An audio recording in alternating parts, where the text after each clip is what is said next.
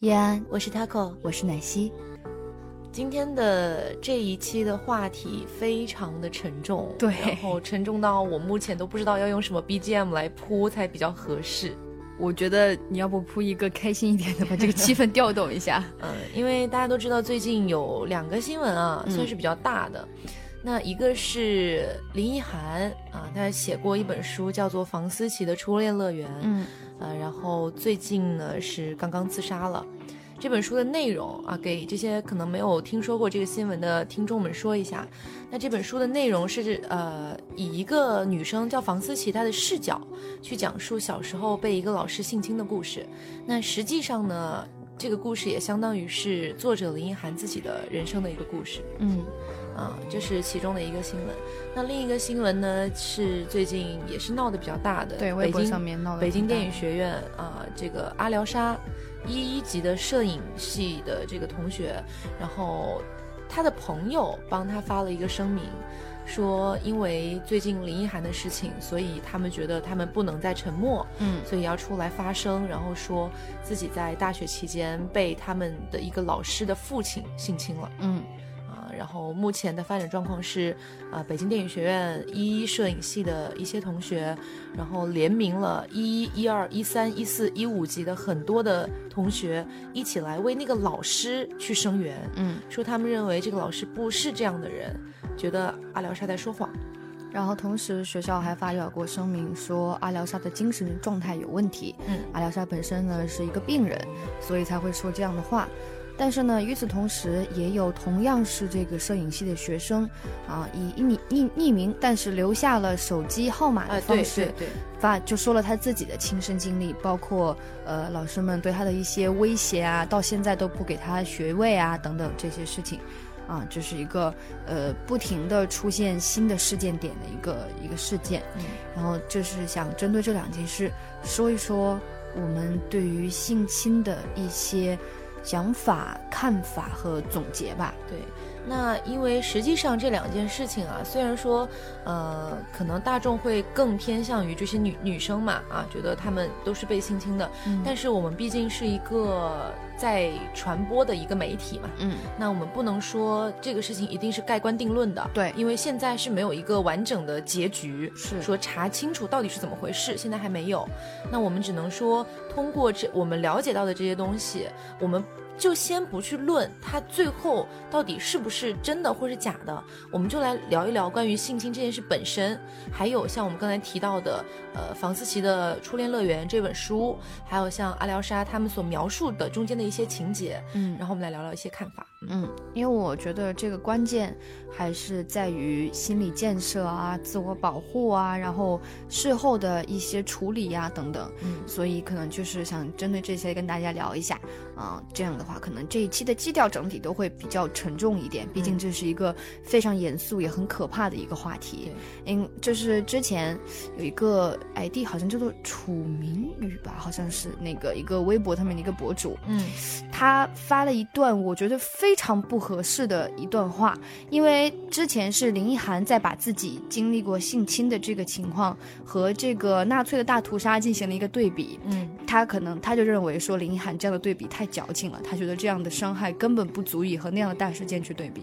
但是我觉得那是对于一个民族的压迫和对于一个个人的伤痛来说，其实，在这点上我是比较站在林奕涵这一边的，因为在房思琪的初恋乐园里面，他这么说，他说那个时候房思琪才十三岁，这个世界和他原本认识的就不一样了。老师说他爱我的方式就是将阳具塞进我的嘴里，老师说我是全世界最好的礼物，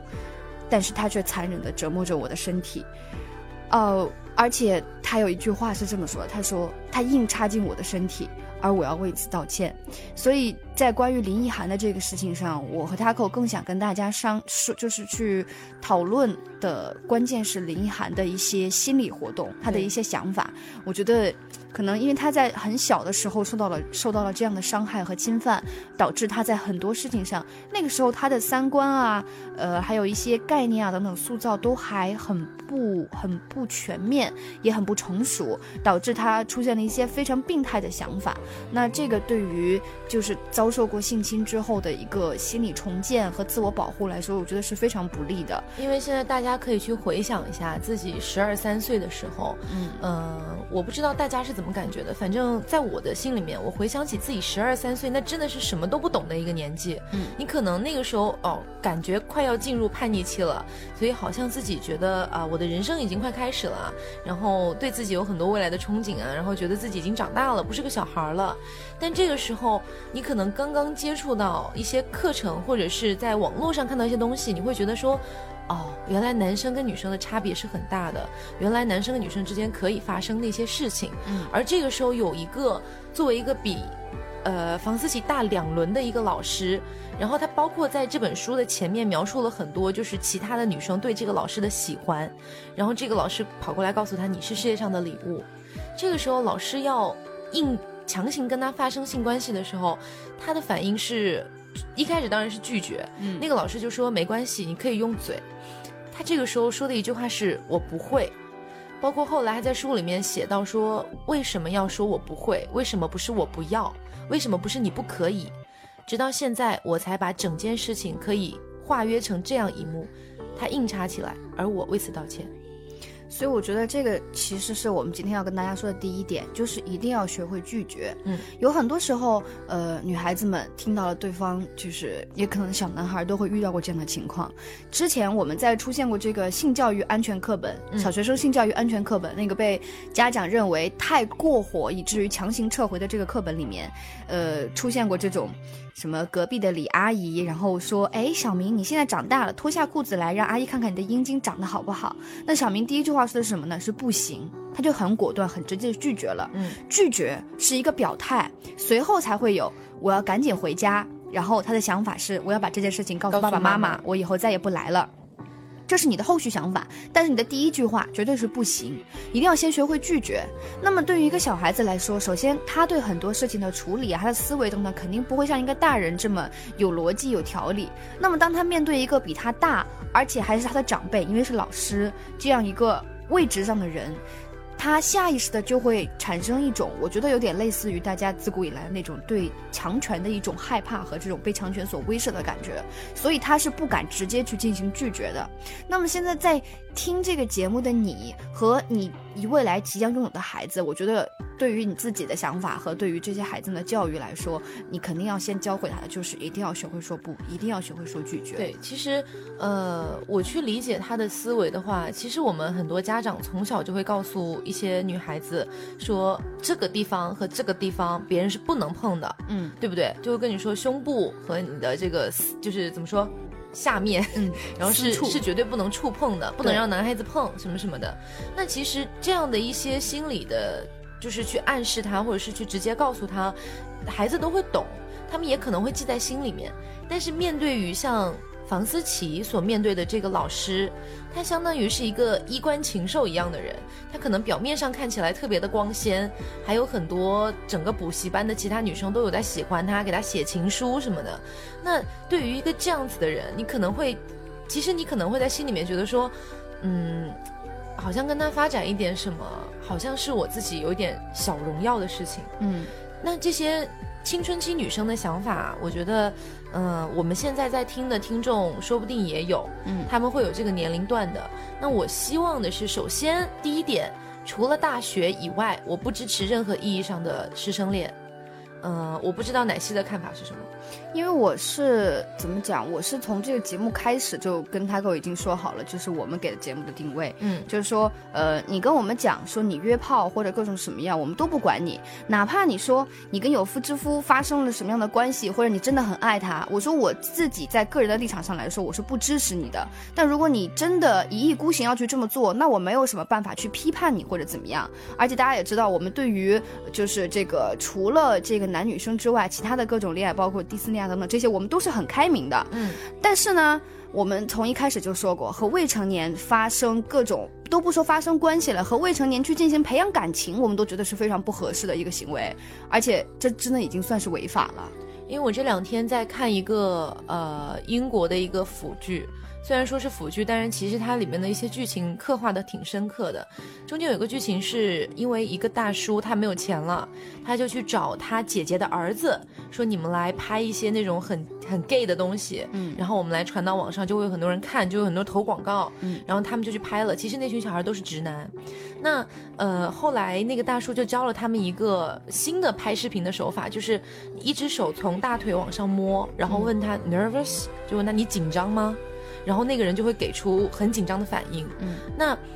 他们他们知道了这个游戏之后就玩得很开。过了没有多久，他姐姐就发现了这件事情。他姐姐是怎么发现的呢？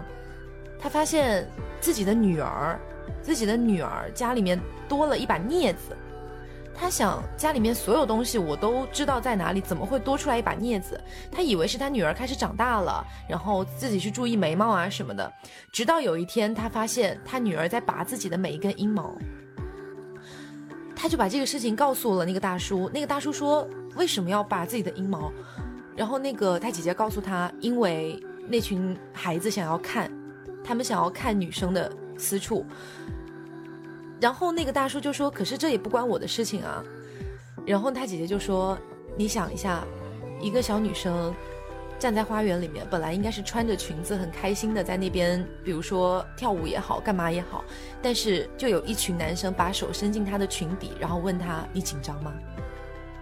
所以，其实我想说的就是，呃，孩子们他们在未成年的情况下，其实跟我们现在所设想的，他们好像很懂事，好像明白很多东西，其实他们的世界观还是没有完全被构建起来的。我想说的这个剧情，其实是很有可能发生在现实生活里面的。他们不知道这个事情是怎么样去处理的，他们甚至不知道要避孕，所以在这个情况下，你去跟他发生性关系，其实是在。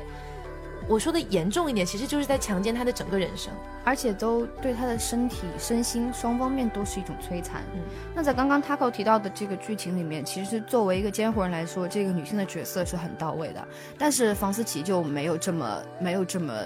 呃，幸运吧，我觉得应该算是，就是林奕涵，因为其实房思琪就是他自己，他是这么写的。然后在那本书里，他提到了，在发生这个事情之后，他曾经试探性的问过他爸妈，他一边在收拾行李，一边用一种非常自然而然的、很天真的口气去问他妈妈说：“我们学校没有有个同学跟老师在一起了。”然后他妈妈下意识的反应就是，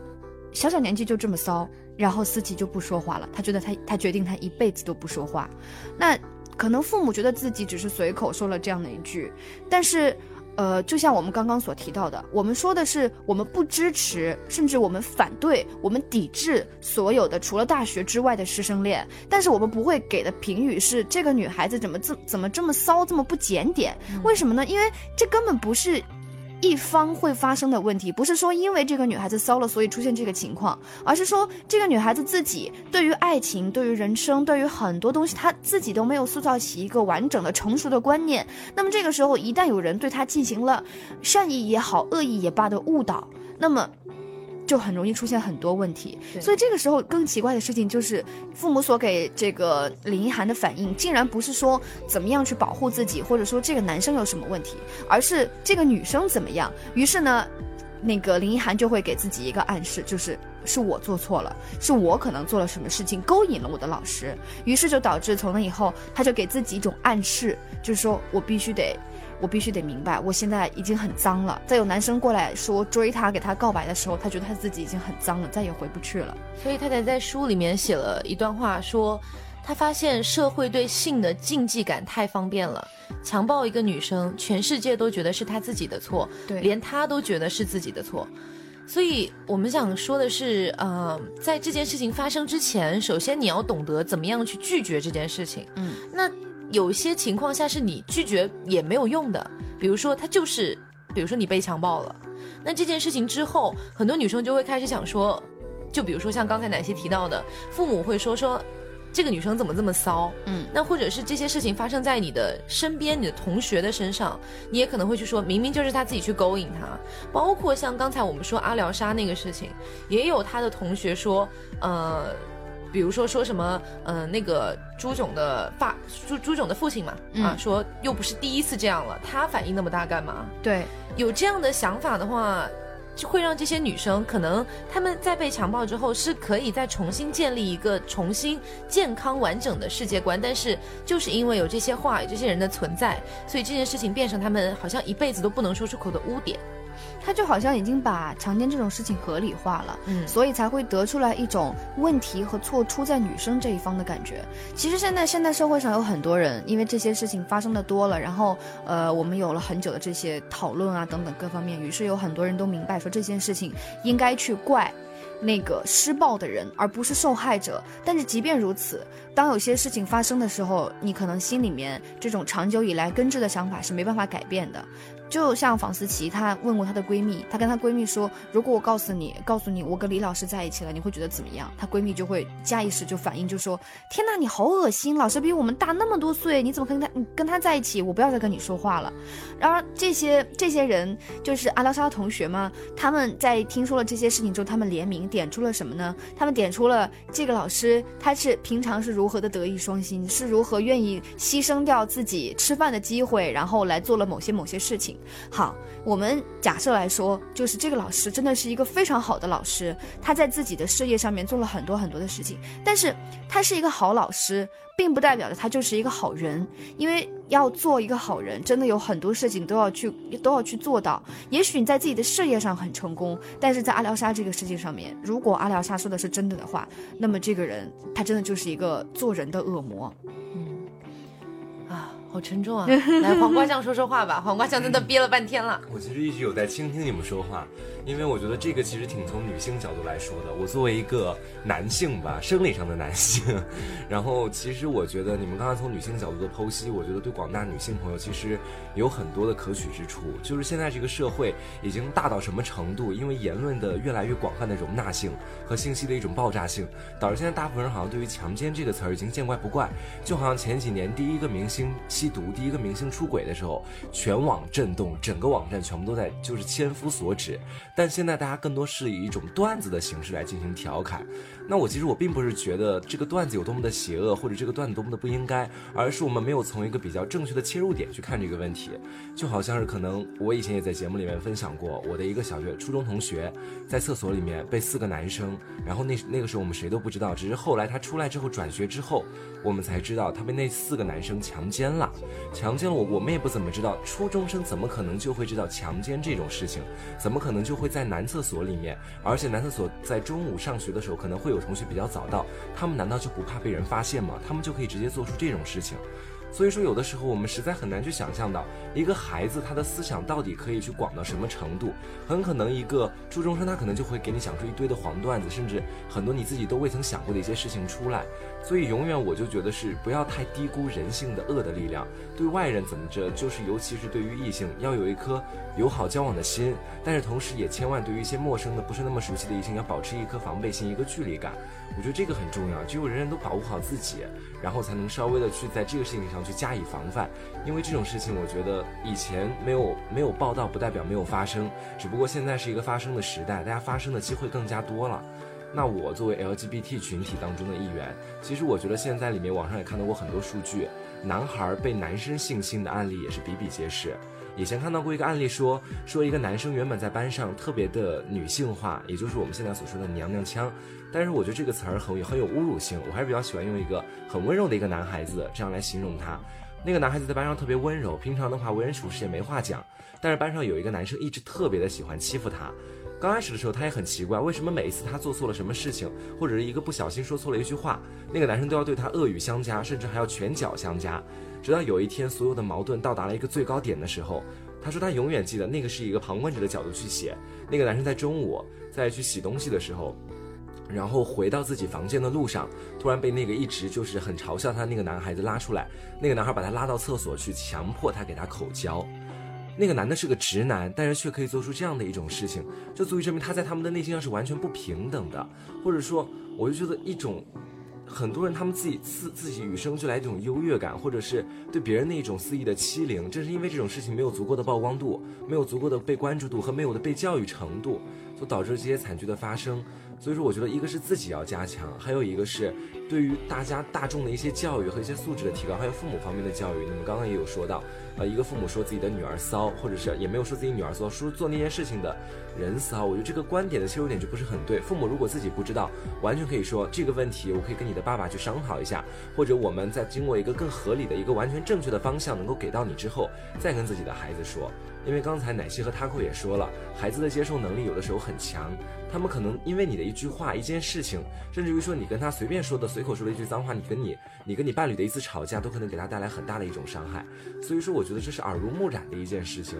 嗯，很可能就是一个小小的、一个小小小的，就蝴蝶效应一样，蝴蝶心扇动了一下翅膀，一切小小的一句话，可能对孩子以后的整个一生会造成飓风一般的影响。而且我觉得很可怕的事情就是，呃，为什么林一涵会一直？说服自己去尝试着告诉自己，那个是是老师在爱他，因为对他来说，被性侵这件事情是脏的，可是爱是干净的；被性侵是羞耻的，可是爱呢是纯洁、是至高无上的。所以他不停地告诉他自己，他说这其实是老师爱你的方式，这是老师是这么对你的。所以呢，他整个人就是一个很矛盾的一个过程。他一方面说他自己说，你知道什么叫做不被不被不被别人当人看吗？就是被当成狗操，而另外一方面，他又是说爱一个人就是要把羊群放在他的嘴里，所以他自己，他自己已经活成了一种非常矛盾的一种姿势，就是因为在这个过程中，他没有一个合理的一个。外界给他的导向也好，他自己的一个精神建设和心理心理建设也好，没有一个合理的东西来约束他，或者来教导他，来引导他，于是导致他活成了现在这个样子。然后就是在高中时候患上抑郁症，然后在四月底的时候自杀。这整个这个过程，其实中间有很多地方都是可以避免到最后这个悲剧的结果的，但是因为没有人注意，也没有人引导，没有人帮助，于是最后就成了这样。我觉得很可怕的事情就是这样，就是有很多人在网上，他们觉得他自己随便说两句话没什么大不了的，结果可能对对方就有很强的伤害。而且现在的媒体也是，我记得，嗯，今天上午的时候我看到一条微博，就是有人截了屏，截的是一些，尤其是台湾媒体在对阿廖沙这个事件的报道，从呃第一篇开始，它的标题标题写的是那个呃。呃，北影女生自曝如何如何，但其实她不是自曝，因为自曝这个字眼，你看了之后就好像有一种把自己的某个隐私的事件说出来，然后吸引观众公这个注意力这种情况。那其实不是自曝，她是借朋友的账号把这个事情说出来，她甚至自己都不想去面对，因为太痛苦、太难过、太黑暗。然后出了自曝之后呢，又出现说什么呃，北影女生说了这个事情，然后底下配了一张这个女孩子自拍的照片，虽然给眼睛打了码，可是呢，这个自拍的照片她穿着烟吊带裙。然后涂了一个红色的嘴嘴唇，然后再配上这样一个标题，于是就给网民造造成了一种什么？是一种性暗示，就好像这个女孩子平常活得很不检点，于是就会有人在评论里面说是她自己活该，怎么怎么样。然后接下来还会出现，甚至都给就完全不给被害人打码，就把被害人的照片放在上面，然后加害人呢就只有寥寥几条信息介绍一下。大篇幅的在讲这个被害人是如何被性侵的，然后学校又是怎么样去渲染这个被害人的这个病情啊，等等等等，都在讲这些，就为了夺人眼球。所以我觉得，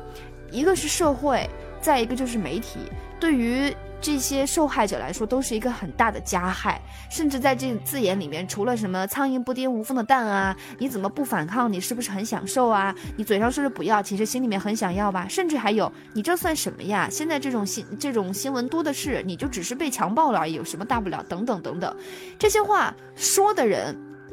他们可能没有想很多，但是他们也有可能就是带着恶意去的，觉得我生活中遇到了不顺，我就在网上跟别人说两句。然后也有些人单纯就是键盘侠，他们可能说的时候没想过什么，但是被害人、受害者看到了这些字眼之后，他心里面的阴暗就会更加的加深，他这个人距离崩溃就走了更近了一步。现在的问题就是在于，我们虽然说知道有这么一群可以说是蛆虫啊，他们的存在，嗯，那。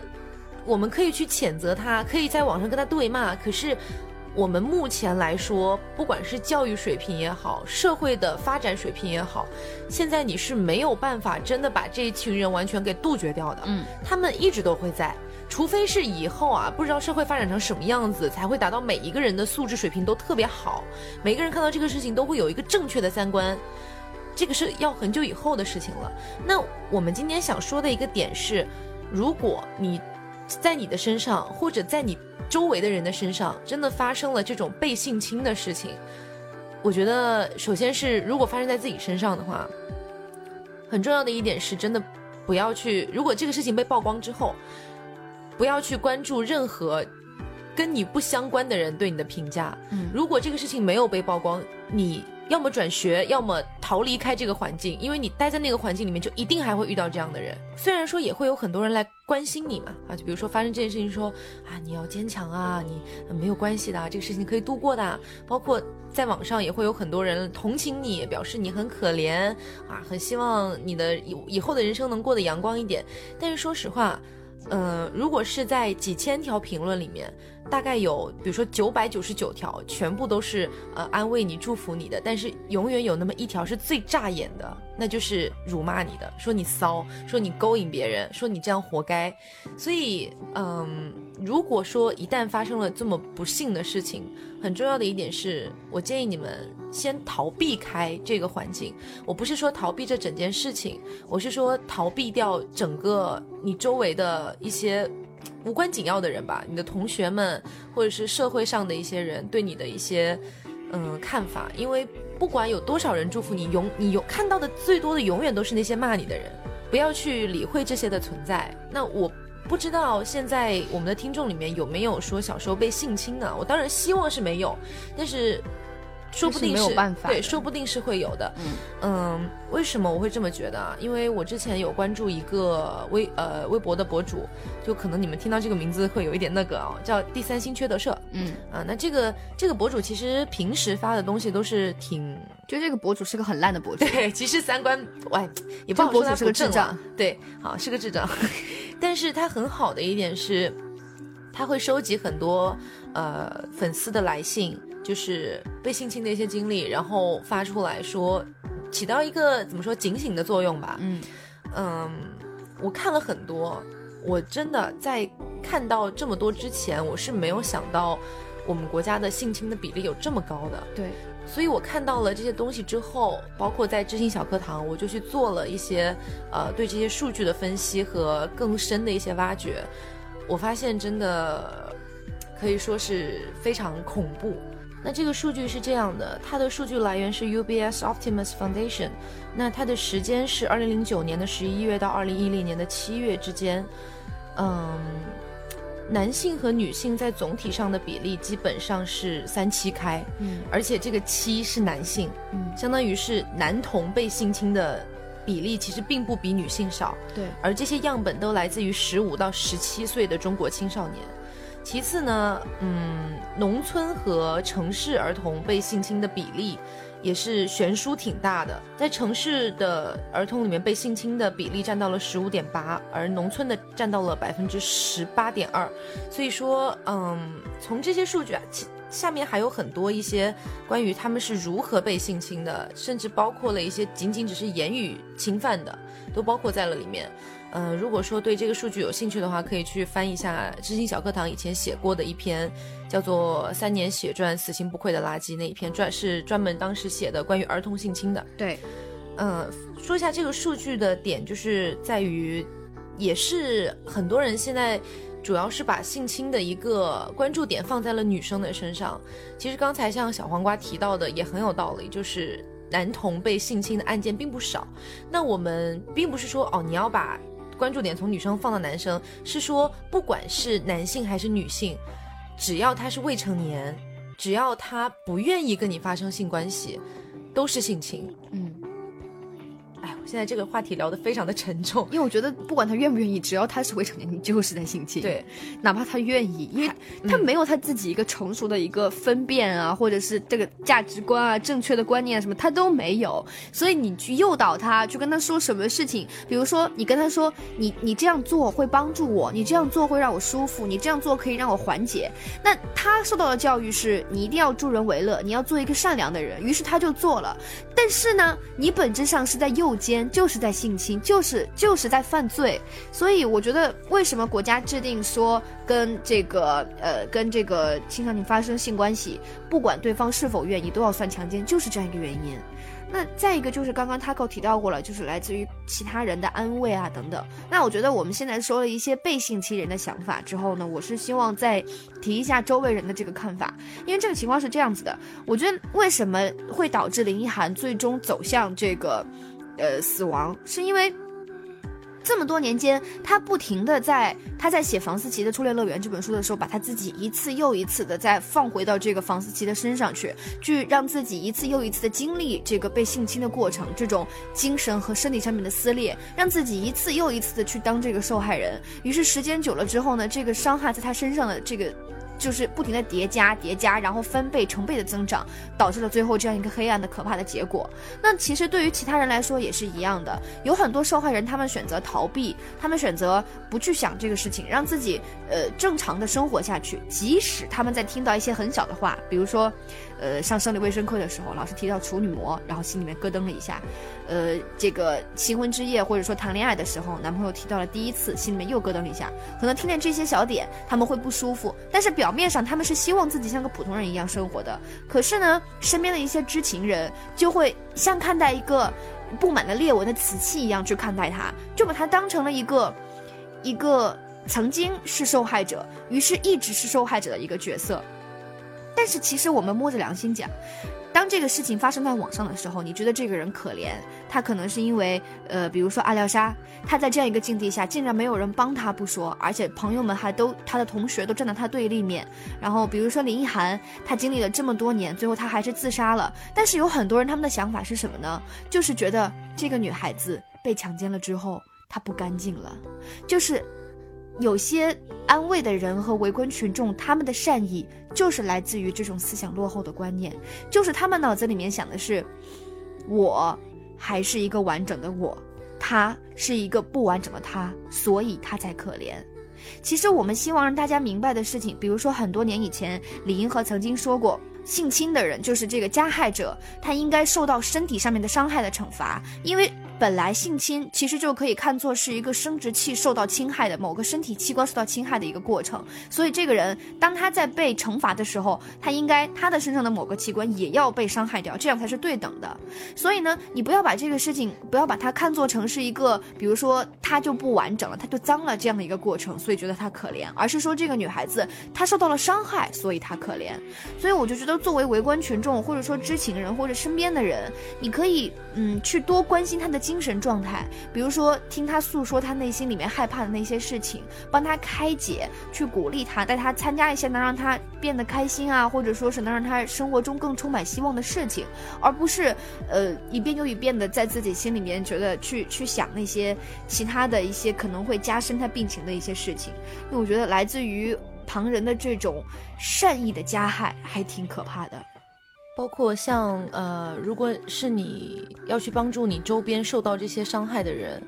我的建议是带他出去，然后带他去看更好的世界，然后让他明白这个世界其实还是很好的。但是不要跟他说你要坚强，你不要这么脆弱，你可以挺过去的。这种话相当于是放在了一些他们即将抑郁的人的身上，他们会觉得我凭什么要坚强？对啊，我就是这个样子。所以说，还有很多人会说，那你为什么不去看看心理医生？你知道心理医生有多贵吗？因为我之前就是精神稍微有点问题的时候，我就有专门去查过，仅仅是在杭州这一块儿，你要去看心理医生，一个月的花费就在三千到四千以上。而且，我不是说中国的医疗不够好，我是说它不一定真的就能帮助我走出去。对，这是最可怕的事情，就是即便你花了钱。就像最近肆虐时候的那个病毒，就是你花钱去买了那个比特币，你也不能把你损坏的文件买回来。对，所以其实这个事情放到不管是谁的身上都是非常绝望，不知道该怎么办的一个事情。那如果说周围能有人去帮你慢慢走出来，那当然是很好的。但是目前的来说，大部分的人都是选择要么就是观望态度，就是嗯，这事情跟我没关系，我看看事情的发展怎么样；要么就是。就像我们刚才说的，这个女生怎么这么骚？还有就是把她非常小心翼翼的去对待她，然后好像就是生活中的很多小点都会刺激到她，让她伤害一样。我觉得你不如就把这个事情放开，把她当成一个呃非常内向、非常难以信任别人、非常没有安全感的朋友，然后去跟她交往、去跟她沟通等等。因为林那个林一涵就是这样的，他在发生了这个事情之后，他就变得不相信任何人了，甚至他原本所喜欢的文学艺术，他都开始产生了抵抗心理。对于他来说，就是他就在想说，一个真正的喜欢中文的人，他怎么可以去背叛这个这个？这个这个就是中华五千年的这样这样一个文化呢，这样就是宣扬的宣扬着言有所终且思无邪的这样的一个中国文化，他怎么可以去背叛他呢？所以就是说，当他在创作这个整个小说的时候，从李国华这个角色，到他的书写的行为本身，他都是一个非常巨大的诡辩，他对他都是对艺术所谓的真善美的质疑。所以，我觉得，当你要面对这样一个角色的时候，你不如去抛开自己心里面对这个人的产生的一些什么怜悯啊之类的那些没有必要的这种情绪，你就把他当成一个普通的人去跟他交往。只不过在这个过程中，你一定要要放下自己所有的这种。这种其他的什么事情，因为他是一个，他是一个非常缺乏安全感、非常缺乏信任的一个状态，可能在这方面会稍微难一点，会跟其他人不太一样。但在其他情况上，我觉得可能把他当成一个普通人来对待，会对他更好一些。嗯，奶昔说的点就是在于不要去，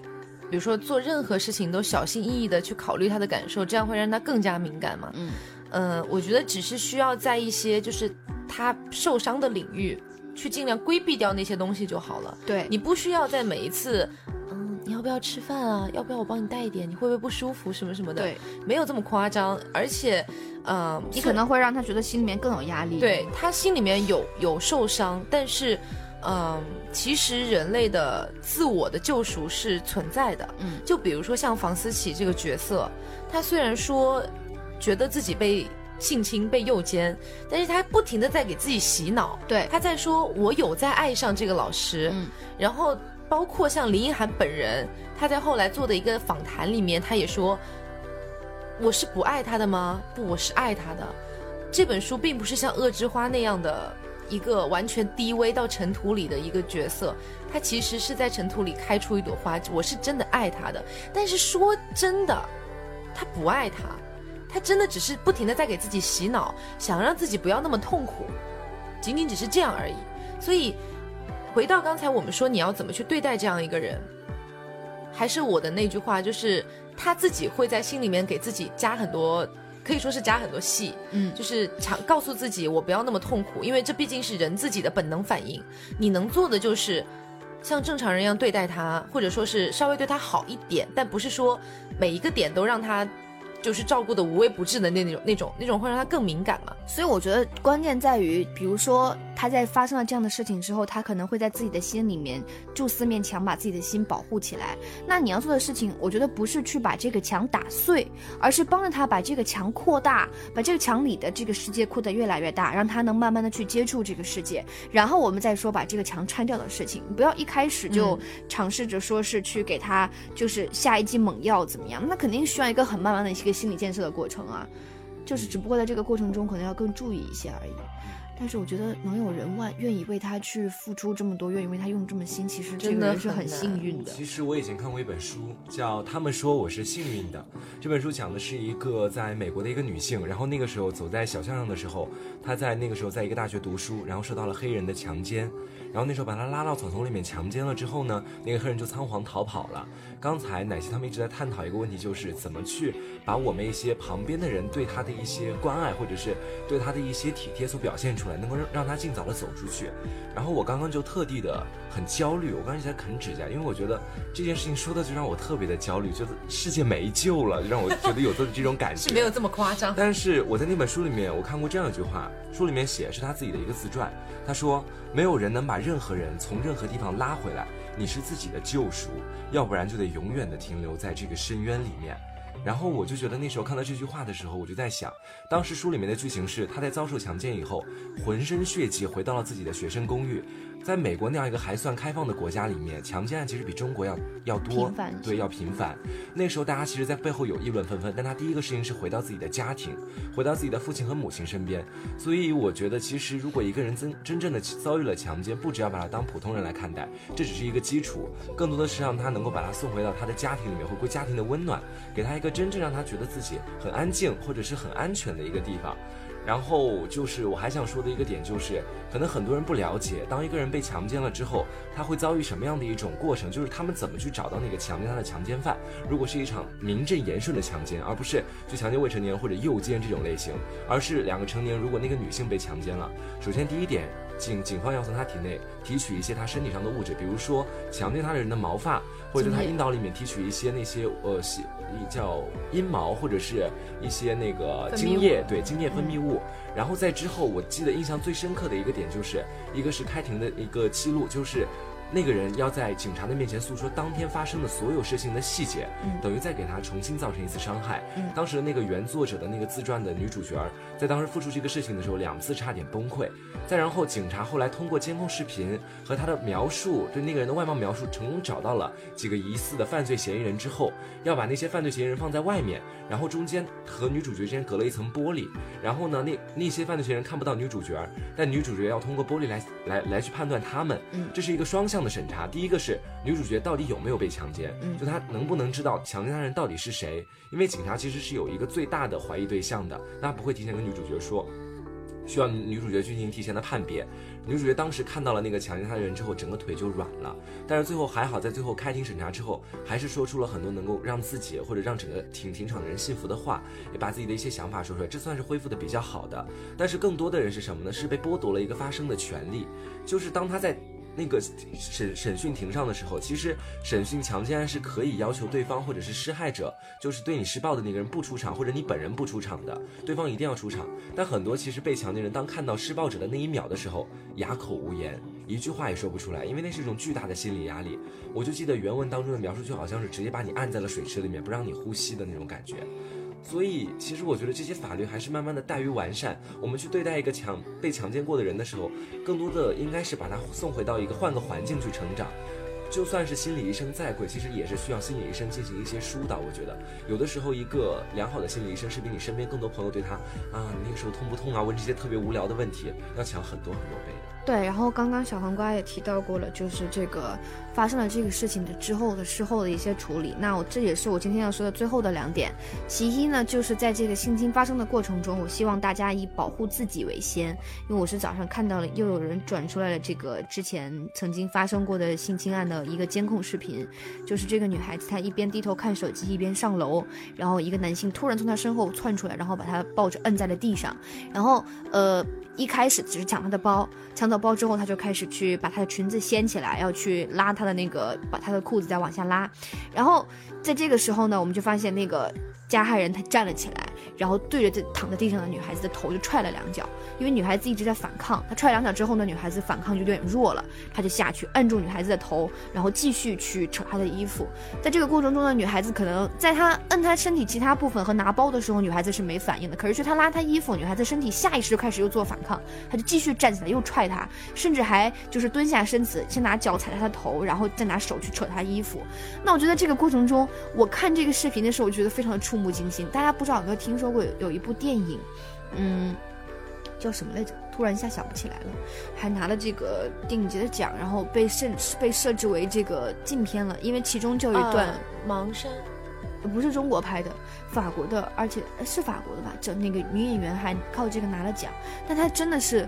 她在那呃几十秒里面还原了当时这个女孩子受到的整个侵犯的过程，就是真的那个男的就对着她的头一脚一脚的踩，然后跪下去打他，打完了又踩，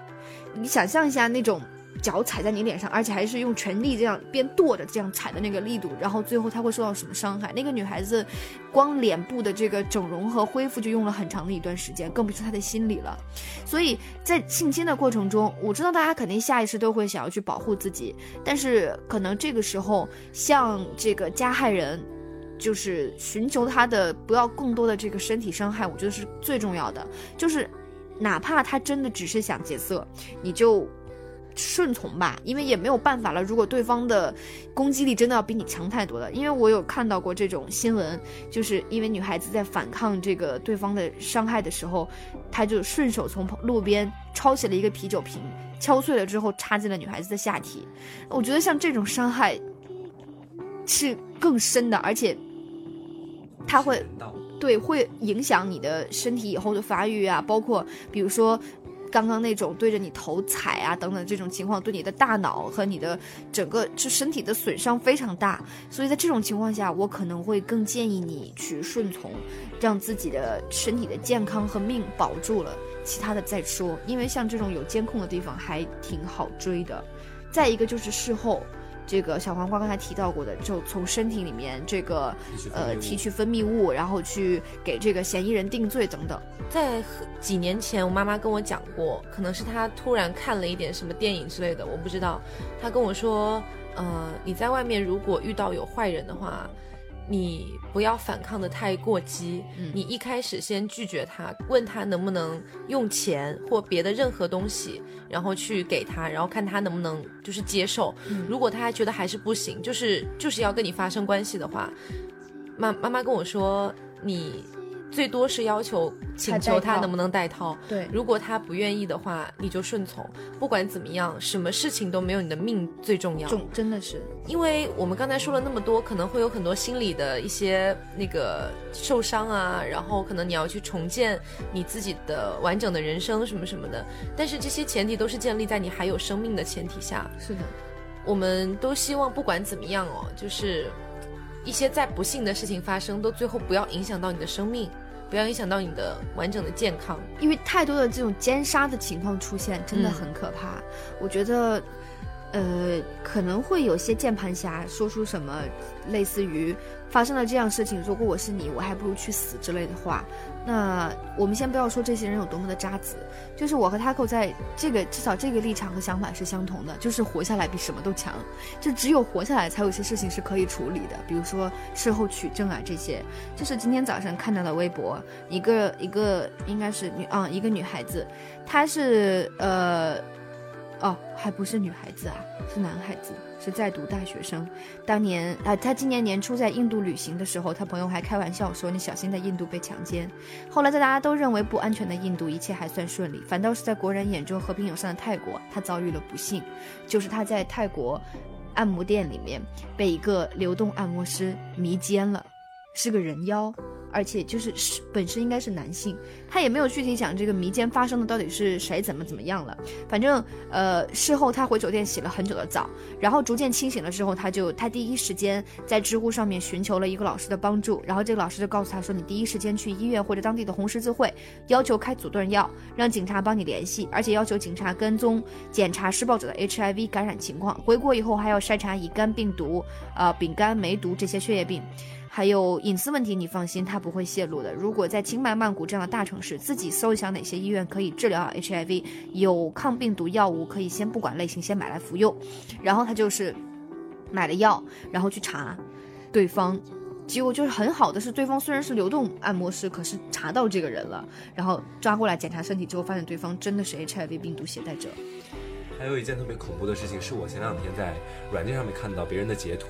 呃，然后就是布鲁蒂上面一个人跟另外一个人聊天说：“嘿，约吗？”呃，他说约，你一定要带套啊。然后对方就说：“好啊。”他他说：“嗯，反反正不带套也没关系。”他说：“啊，一定要带套。”他说：“没关系，我也他。”然后那个那个人就回答说：“啊，你不带套不行，我有艾滋怕传染给你。”另外一个人就回答说：“没关系，我也有艾滋。”然后就在这样之后，那个人他原本只是想开个玩笑说啊，我我只是随便跟你开玩笑说约，然后没有想到正好对方就直接说啊，我也有艾滋，没关系。这样之后，我看到那个聊天截图之后，我就心里面胆寒了一下，我就忽然间就觉得我以后再也没那个胆子在软件上面再去去聊天或者干嘛的了。其实找一个靠谱的性伴侣或者是一个男朋友是很重要的一件事情。对，真的是这件事情是要提醒一下大家的。然后刚刚说的这个人，他第三天就前往大使馆和警察局报警，做了笔录，然后送去了医院进行全面检查，留了档案。然后呢，因为他还有一个国际上面的各种问题和纠纷嘛，其实这些大家可以不用。如果在国内发生的话，我觉得关键就是像他说的，首先第一点，你要从自己的身体里面先取证，然后留下档案，然后在警察局做了备案和笔录之后，立刻去医院检查身体，看有没有感染一些病毒什么的。因为有些人他其实不是为了抒发欲望，他就是为了报复。社会，所以检查病毒真的很重要。然后立刻就开始有这个，呃，一方面要自己去治疗自己身体，如果真的不幸感染了一些病毒的话，一方面是要去对针对自己的身体去做一些这个治疗啊、阻断啊各方面。再一个就是同时一定要去把这个人找到，一个是让他为他自己的行为付出代价，另外一个就是让他不要再伤害更多的人。好沉重啊。因为其实即即使是你去吃阻断药，HIV 阻断药是要吃挺长的一个时间的，嗯，而且它是有一定的副作用的。对，阻断药的副作用副作用很强烈。嗯，就是如果大家真的不幸中的话，然后发现有副作用，也千万不要停药，这个药还要继续吃就地。的疾控中心去弄药。然后窗口期一定要持续观察，这个一定要去问医生，问好了医生再再去做接下来的下一步等等各方面。出现了这些事情，先不要慌，先尽量的让自己清清醒下来，然后把这个事情处理好，我觉得是最重要的。保命最重要嘛，对就是这样子。什么然后说话，东西都是你要说话靠过来说。什么东西都是其实以啊 action，什么东西其实都是以健康和生命作为最重要的一个前提的。就不管是我们现在说的一些性侵啊，就是被性侵也要提前先保住自己的命为主，然后在外面被传播疾病，或者就算是真的被传播了疾病，那肯定也要是坚持的长期的去服药，然后这样的话保证自己身体维持在一个比较平稳的状态，才是最重要的一件事情。嗯，那我再来总结一下我们今天的这个话题，一个是对于受害者自己来说，要有一个正确的、成熟的心理建设，呃，不要给自己去加一些各种的负担等等。然后呢，在事情发生的时候，命最重要，先保证自己的身体健康和自己能活下来这个前提。在事情发生之后呢，尽量让自己清醒的，呃，去处理这件事情。然后才能给自己一个很好的交代，让对方为他的行为付出代价。那么以旁观者角度来说，希望大家不要去做那个加害人，不仅是出于善意，而不仅是出于呃，不，呸。以旁观者角度来说，希望大家不要去做这个加害人，不管是出于善意的还是恶意的，都要小心自己就谨言慎行吧。然后呢，呃，一个是就是刚刚提到过的这个要小心，女孩子要小心。再一个就是我们也说了，男童被性侵的几率是非常非常高的。嗯，我们说的男童是儿童的童，不仅仅是那个同性同恋性恋的同，不仅仅是这个意思。而且我觉得男孩子这个更容易被大家忽略，就家长可能就觉得就没什么大不了的。其实还有一点要提醒大家，是我自己的一个小小的经验，就是很多听我们的节目的也有十六岁开始的就未成年的，甚至很多高中生也会听。然后听到这个节目之后，你们可能会对于性有一种很觉得好好奇，或者觉得很神奇的一种这样的想法。其实我觉得你们不妨啊，尤其是 LGBT 群体，不妨把这个体验性的最好时机推到你们的大学，或者是在可以对自己的一些行为进行负责之后。因为在你们高中的那个时间段，我的第一次性行为是在是在高中，我那个时候在进行完第一次性行为之后，我完全不知道怎么回事儿，回去的时候觉得屁股好痛。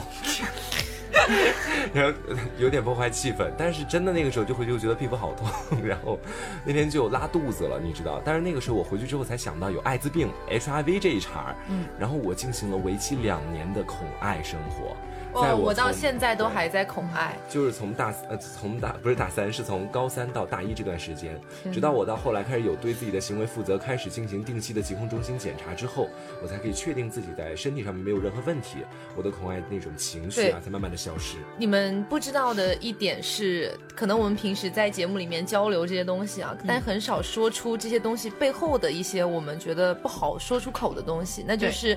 我其实，在大学之前发生的每一段性行为，都是让我觉得很后悔的，不不是说考虑他爽还是不爽什么的，就是单纯的后悔，就觉得当初不应该发生那个事情，应该等到我在年纪再大一点的时候再去做这些事情才是更有意义，因为那个时候其实是半推半就的，有些根本就不是我情愿的。所以，我跟黄瓜酱一样，其实是恐爱了很多年，包括我现在还在恐爱。我跟黄瓜酱真的很搞笑，比如说我们大半年没有性生活了，我们还是会去定期检查有没有艾滋病这个东西。一旦你在心里面埋下了一个种子，开始怀疑自己会不会有这个病，开始这个东西就很难被轻易的隔绝掉。对你可能会连续好几年，甚至一辈子都在害怕我会不会得艾滋病。对，虽然说我们我们这样子算是买一个放心了，就没事就去检查一下，没事就去检查一下，就是拿到之后直接拍一张给黄瓜酱，我就是立刻丢掉的。我那个东西我都不愿意多拿，嗯，所以我的建议是，性体验这个东西不要太早，你们真的可以等到你们的身体也完全成熟了，心理也完全成熟了之后再去体验，嗯那是一种更美好的一种性生活的一个呈现。是的，不要把这个禁果摘得太早，没有必要。不甜，等到它熟了之后才会有甘甜的感觉上来。还有刚才那个他跟我讲刚才说的那个半推半就，嗯，我其实自己深有体会，因为我第一次真的就是半推半就，这没有的。就是一开始的时候，对方可能会跟你说啊，我给你按按摩，或者是你你先躺下来，你先要先要不在在我这儿午睡一会儿，或者睡一会儿干嘛的。其实这些到我现在来看都是套路，或者是而且大部分都一样，就是换个地方，以前换个地方有性生活之后，套路还是一样的，就给你按摩按摩，或者你躺下，要不你先睡一会儿，然后就开始动手动脚。虽然我现在很少有这样的经历，但是其实现在回忆起来那种经历是我不愿意去回忆起来的，因为那是我不情愿的，在那时候我还不知道不情愿是怎么回事儿。对，啊，今天这个话题是挺沉重的，唯一的笑点是屁股痛。但是我们觉得这真是一个必须得要说到的一个事情，嗯，还真的很严重，尤其是最近各种事情叠加层出不穷。呃，然后上一期坐沙发的是薛定谔家的哈士奇，然后他点了一首《All of Me》，顺便他说南昌征夫，性别男，爱好男，一八零六十八零点五，给我，给我，给我！不行，我要等一下，那个待会儿联系一下我啊，别忘了，不要这么饥渴不是，收敛一点。上一八零了，刚刚还在那边半推半就，一八零了，他半推半就我也愿意。一八零可是不是一般说自己零点五，其实都是零吗？一？点 all me，我的生活就是 all of you 啦。这个人太可怕了。好，那我们今天节目差不多就是这样了。嗯，我是奶昔，我是 taco。我是不怎么正经的黄瓜酱。